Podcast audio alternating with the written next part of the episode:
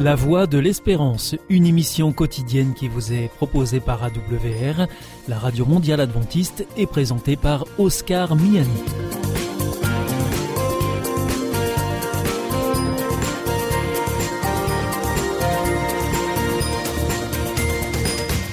Merci de votre fidélité à la Voix de l'Espérance à travers les ondes, par Internet sur www.awr.org ou aussi grâce à votre téléphone.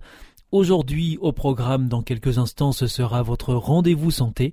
Ensuite, vous retrouverez votre chronique reflet d'actualité. Et enfin, nous terminerons avec une nouvelle réflexion sur notre antenne. Avec Destination Santé, Emmanuel Ducreuset. Bonjour à tous. Minéral essentiel, le magnésium intervient dans plus de 300 réactions métaboliques, raison pour laquelle la moindre carence, souvent repérée lorsque vos paupières commencent à clignoter toutes seules, peut déclencher une chute du tonus.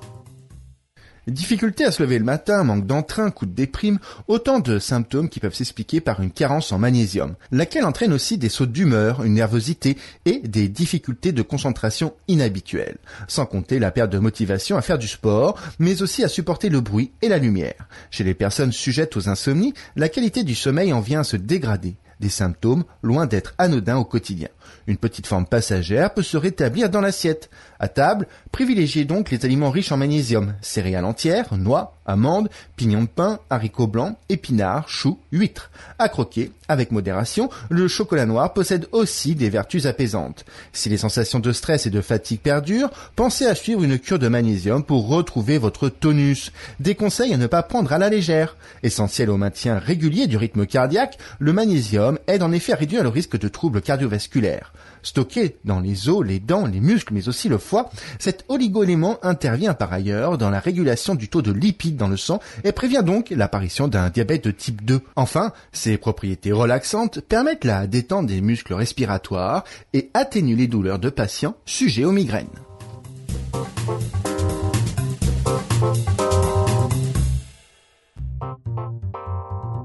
Avec Destination Santé, Emmanuel Ducreuset.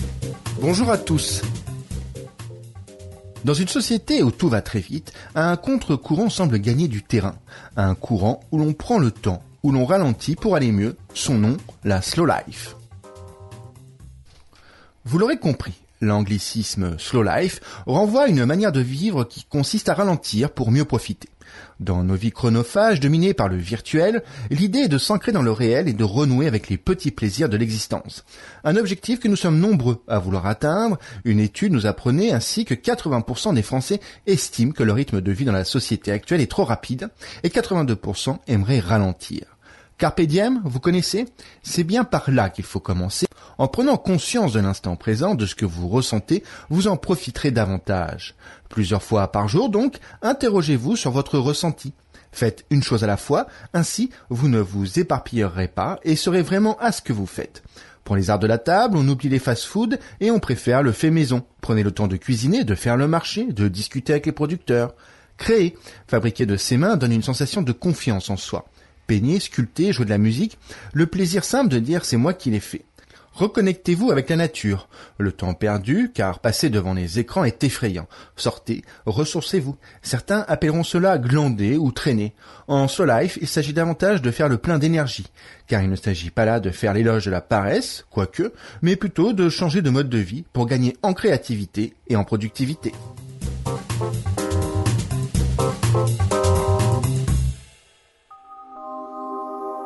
Vous aussi, votre santé vous intéresse? Alors si vous souhaitez en savoir plus, demandez-nous l'ouvrage Santé et bien-être des éditions Vie et Santé. Nous aurons le grand plaisir de vous en adresser un exemplaire gratuitement sur simple demande de votre part à france.awr.org.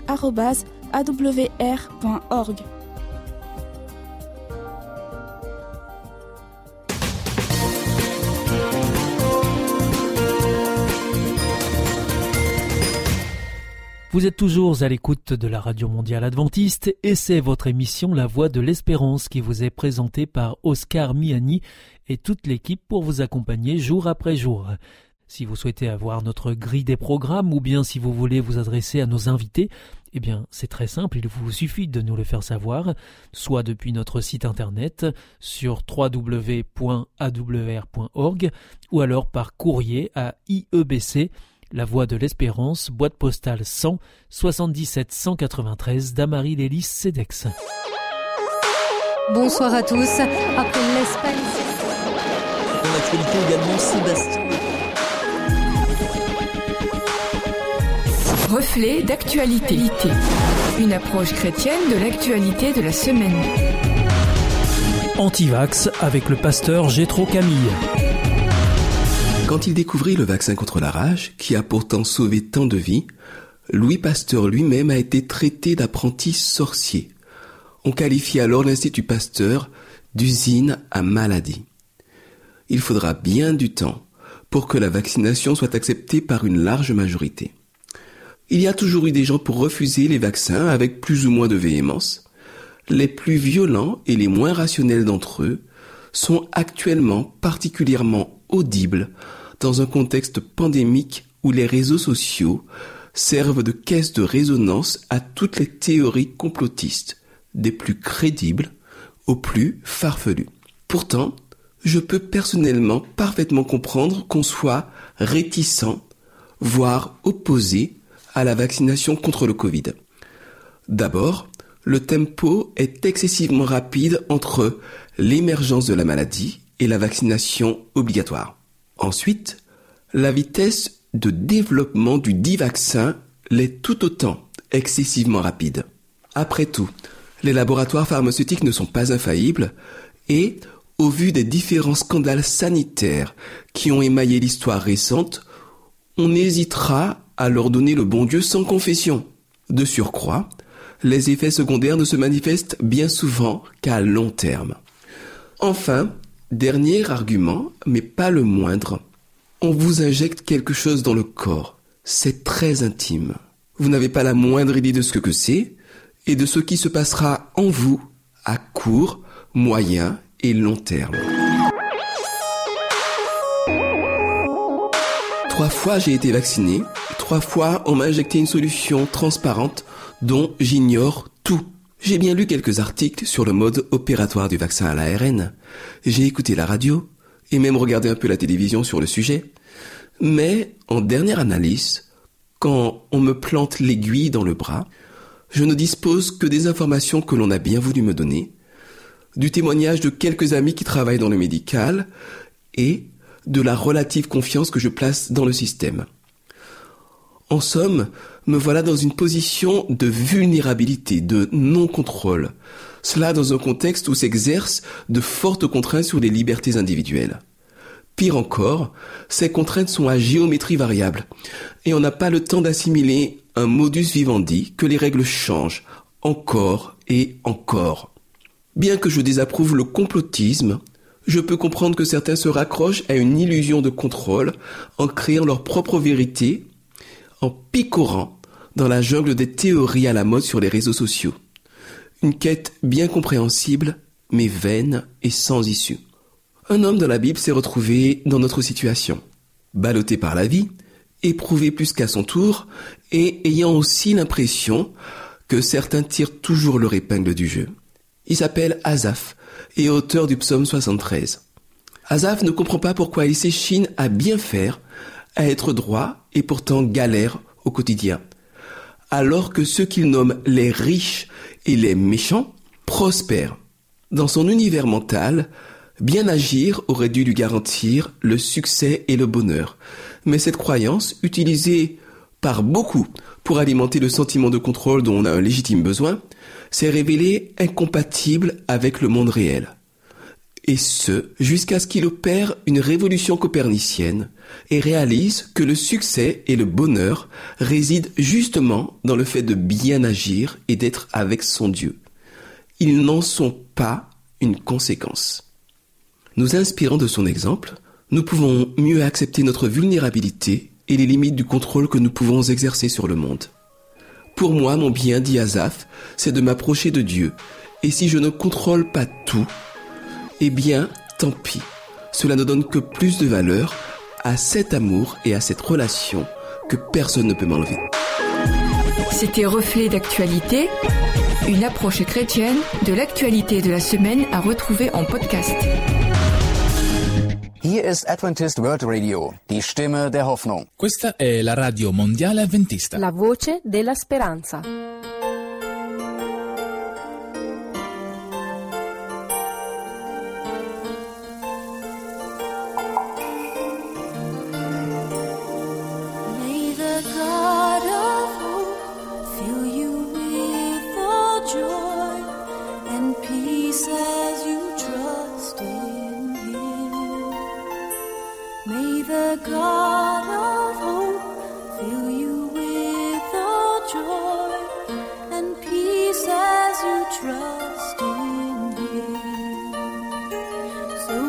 you.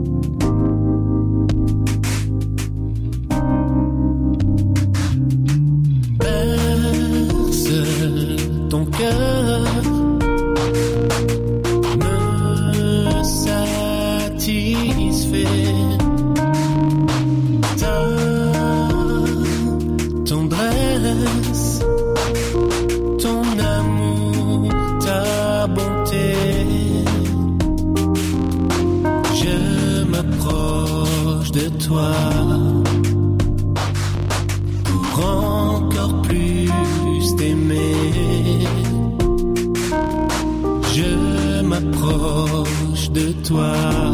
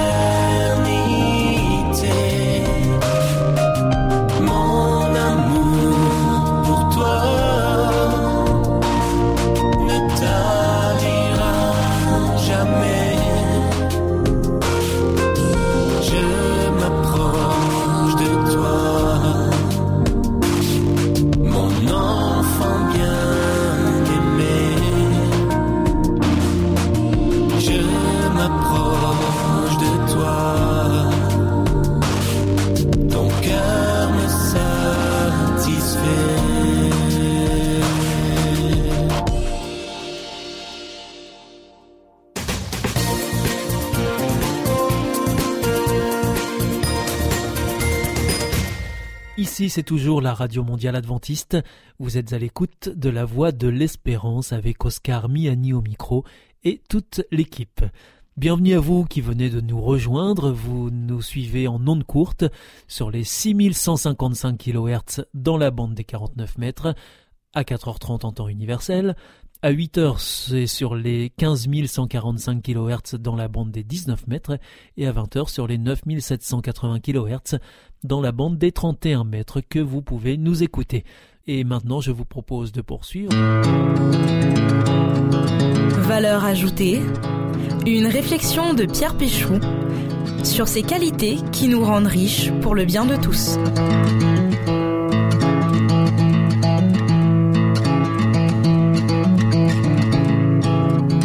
Dans la plupart de nos sociétés occidentales modernes, dans nos villes où l'on ne connaît plus son voisin, dans nos vies où les familles sont parfois éclatées ou quasi inexistantes, il existe le risque que les temps de tristesse et les temps de deuil en particulier deviennent des temps de grande solitude. Il fut un temps où le village entier accompagnait le cercueil et la famille dans son deuil. Nous avons peut-être encore à l'esprit ces femmes vêtues de noir, se lamentant et marchant en cortège derrière la famille jusqu'au cimetière. Si je prends l'exemple de la France, il n'existe pratiquement plus, en France métropolitaine en tout cas, de veillées mortuaires où la famille, les voisins, l'église passaient la nuit autour du lit du défunt. Dans certaines sociétés, il existait ou il existe toujours des pleureuses professionnelles. Mais ce serait très réducteur de ne voir dans cette pratique qu'une tradition superficielle et une erreur de rejeter l'importance que peut représenter cette présence dans des moments de tristesse. Parce que la maladie et la mort se vivent aussi de plus en plus à l'hôpital, que les liens sociaux, en ville surtout, se distendent, et que la religion a beaucoup moins de poids dans nombre de familles, ces traditions séculaires tendent à disparaître. Mais, parce qu'être présent auprès de celui qui souffre gardera toujours une valeur inestimable, la consolation est une valeur dont l'importance est, je pense, aujourd'hui négligée. Si l'on se réfère à la littérature classique, dès Platon, puis principalement avec les philosophes stoïciens, il a existé un genre littéraire argumentatif de la consolation pour ceux qui étaient frappés par un malheur, le plus souvent la mort d'un être cher. Ce genre à la fois littéraire et philosophique avait principalement pour but de soigner et de guérir par des arguments objectifs l'homme en deuil, et de l'inviter à avoir aussi cette attitude digne que la société était en droit d'attendre d'une personne raisonnable. Dans la ligne droite de cette posture philosophique qui fait appel à la raison, peut-être connaissez-vous ces vers célèbres du début du XVIIe siècle de François de Malherbe, tirés du poème Consolation à Monsieur du Perrier sur la mort de sa fille.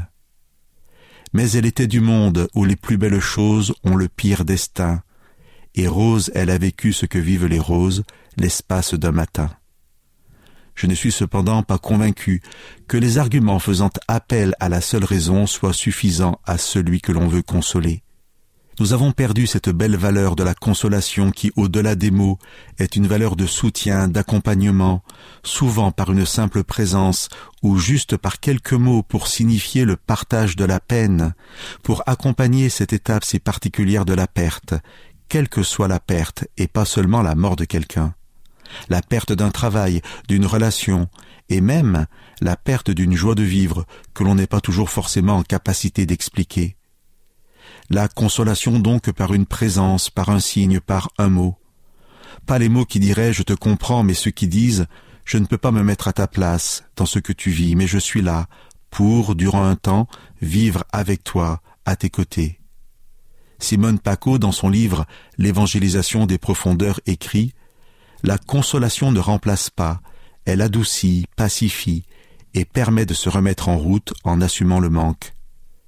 Si je m'en réfère au dictionnaire littré, le verbe consoler vient du latin consolari, de cum et solus, dont le sens propre est entier. Consolari est proprement rendre entier et par extension satisfaire. Réfléchissons à cette belle valeur de la consolation qui se vit souvent par une simple présence, mais une présence qui soutient et écoute, qui aide à combler, à reconstruire, à rendre entier. Le thème de la consolation et du consolateur est un thème important dans l'ensemble de la révélation biblique. Du psaume 119 de l'Ancien Testament, où l'auteur s'adresse à Dieu. Souviens-toi de ta parole en ma faveur, puisque tu m'as donné l'espérance, à moi ton serviteur. C'est ma consolation dans mon affliction, ce que tu m'as dit me fait vivre. Jusqu'aux paroles d'encouragement de Jésus à ses disciples avant sa mort, sa résurrection et son départ pour le ciel. Avant de quitter ses disciples, Jésus promet la présence de l'Esprit, qu'il nomme le Paraclète. Mot transcrit du grec et parfois laissé tel quel dans des traductions françaises. Ou alors, suivant les versions, traduit par défenseur, celui qui vient en aide, ou consolateur. La promesse de la présence de Dieu en esprit, qui, par une œuvre de restauration, accomplit aussi une œuvre de consolation, quelle que soit la peine. Je vous lis le verset 16 du chapitre 14 de l'évangile de Jean où Jésus s'adresse à ses disciples. Je demanderai au Père de vous donner un autre consolateur, pour qu'il soit toujours avec vous. La consolation, même si elle vient de Dieu, n'efface pas forcément la peine qui est la nôtre, mais elle permet la paix qui ne peut venir que de Dieu seul. Nous sommes alors dans le mystère de sa présence, présence qui ne s'impose pas mais qui prend la forme d'un Dieu qui s'approche, qui se tient à la porte et qui frappe pour que nous lui ouvrions. Je vous lis les derniers vers d'un poème de René François Sully Prudhomme qui s'appelle Consolation. La douleur se repose et d'étape en étape s'éloigne et, prête à s'envoler, hésite au bord du cœur, lève l'aile et s'échappe. Le cœur s'indigne, Dieu qui frappe use du droit de consoler.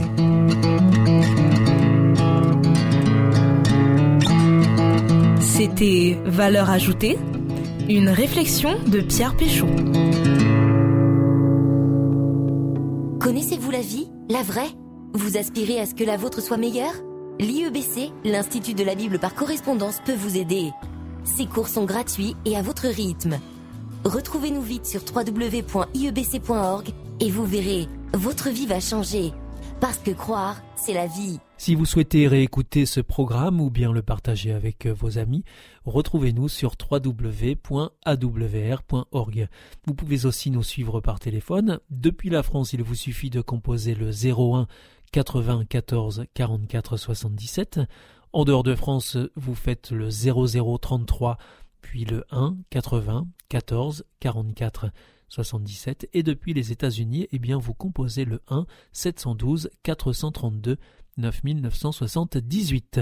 Et pour nos coordonnées postales, la Voie de l'Espérance, IEBC, boîte postale 100 77 193, Damary Lélis, CEDEX.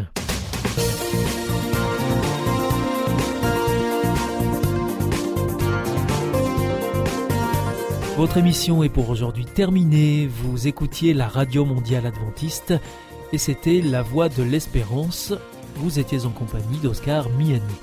Nous vous donnons rendez-vous demain à la même heure pour votre nouveau programme. Au revoir.